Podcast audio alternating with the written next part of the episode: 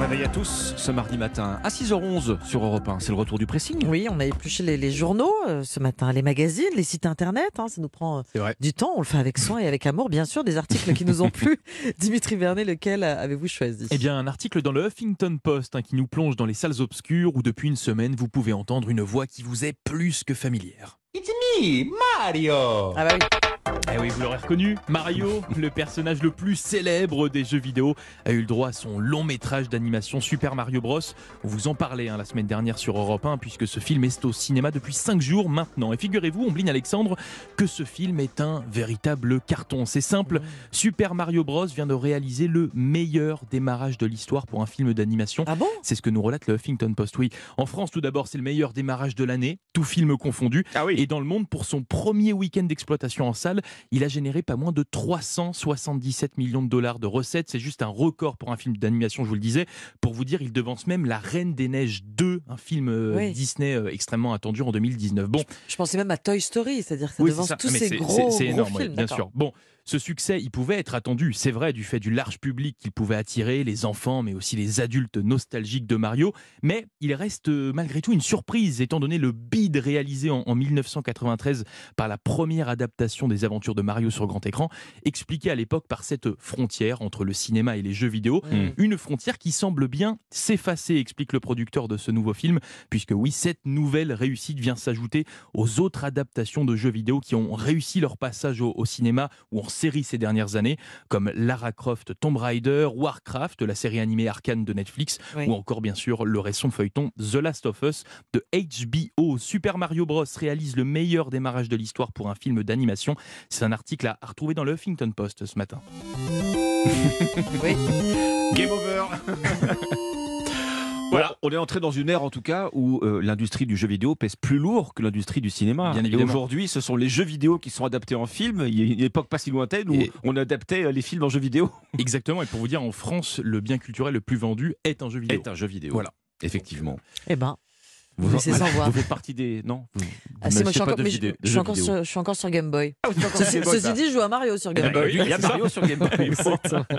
Votre sélection ce matin dans la, dans la presse, Ombline C'est l'article trop mignon hein, du pressing Instant Douceur, avec ce reportage dans le Parisien au sein du refuge de l'écureuil roux. En Seine-et-Marne, on est chez Béatrice qui s'occupe du seul centre de soins en France spécialisé dans la prise en charge de cette Ah oui, espèce. c'est technique Ouais. en même temps. Une, oui, l'écureuil roux, c'est Oui. vrai, c'est très très particulier. Une passion née en 2006 quand elle trouve sur son chemin un bébé écureuil blessé. Elle est fleuriste, elle euh, va s'occuper de ce bébé écureuil pendant des semaines, un petit sauvetage qui fait parler de lui. Et des personnes se présentent à sa boutique avec des petits écureuils mal en point parce que ça arrive en fait beaucoup plus souvent qu'on ne le pense. Donc quand vous vous baladez en forêt, pensez-y.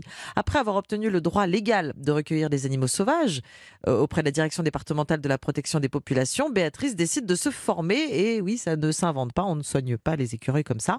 Problème en France, des centres de soins pour écureuils, ça n'existe pas. Alors raconte le quotidien, elle part à New York chez une dame rencontrée sur les réseaux sociaux qui s'occupe des écureuils gris, des Mmh. des écureuils américains.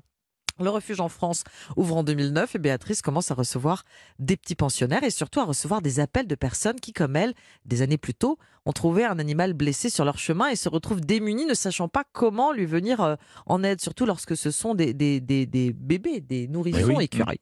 Les appels arrivent de toute la France, figurez-vous, et même de l'étranger, du Mexique, une fois, euh, nous raconte le Parisien, des milliers d'appels par an.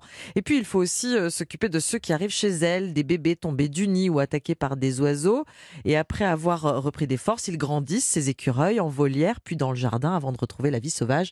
Sachez quand même que 95% des écureuils repartent. hein.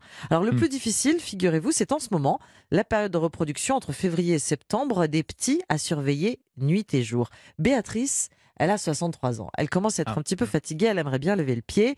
Et voilà donc Stéphanie et son fils de 16 ans, Romain, qui comptent prendre le relais. Pendant deux ans, ils vont venir se former avec Béatrice au refuge pour devenir officiellement soigneurs d'écureuils roux. Voilà, c'est une jolie histoire à retrouver ce matin dans le quotidien Le Parisien. On a beaucoup parlé des hérissons. Mais Euh, oui. eh ben, parlons des écureuils également. Ça vous a donné en- envie d'en adopter Je un. continuerai la ménagerie. Comme ça sur votre épaule là. Sur, sur notre épaule.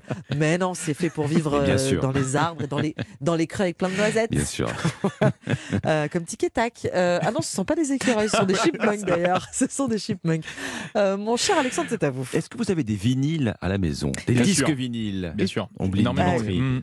Eh oui, avez c'est quelques-uns. Oui, oui, c'est effectivement. Malgré tout, alors, vous savez qu'on est entré dans l'ère de la musique dématérialisée, je vous apprends rien.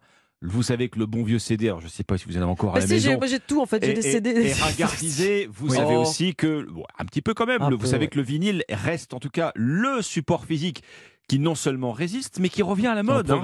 Euh, c'est Mm. tellement vrai d'ailleurs qu'on insiste maintenant à une folie spéculative autour du vinyle d'occasion. Je dis ça ce matin, Mm. vous voyez dans les pages D'accord. écho du Figaro. Les pressages euh, vinyles les plus rares en fait peuvent facilement atteindre 1000 euros sur des plateformes Ah oui. euh, de, de Ah oui, revente en ligne. ouais. C'est pas rare de, de voir des, des vinyles à 1000 euros.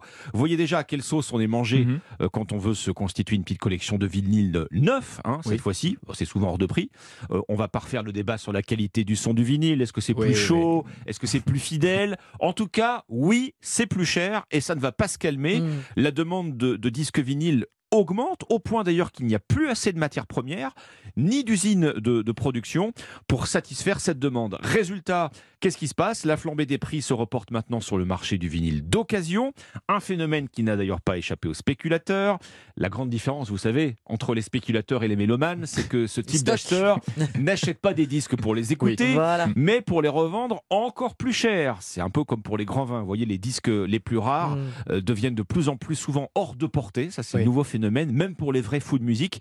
Il y a tout un jeu de spéculation autour de ça, euh, parce que le prix des vinyles est, est très volatile. hein. Ça chute, ça, ça flambe. Tout le jeu des spéculateurs, en fait, c'est d'organiser la rareté des Oui, vinyles oui. et de bel revendre objet en même pile au bon Ouais. moment, jusqu'à 400% plus cher que le, que le prix d'achat.